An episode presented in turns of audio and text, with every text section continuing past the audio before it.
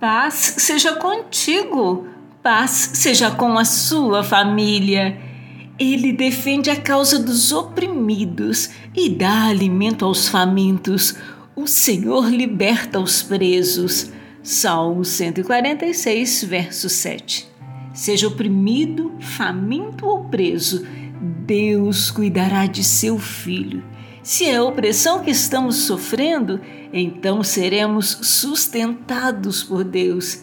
Se formos atormentados pela fome, então Deus proverá alimento espiritual para nossas almas. Se estivermos presos, seremos libertos de nossos pecados.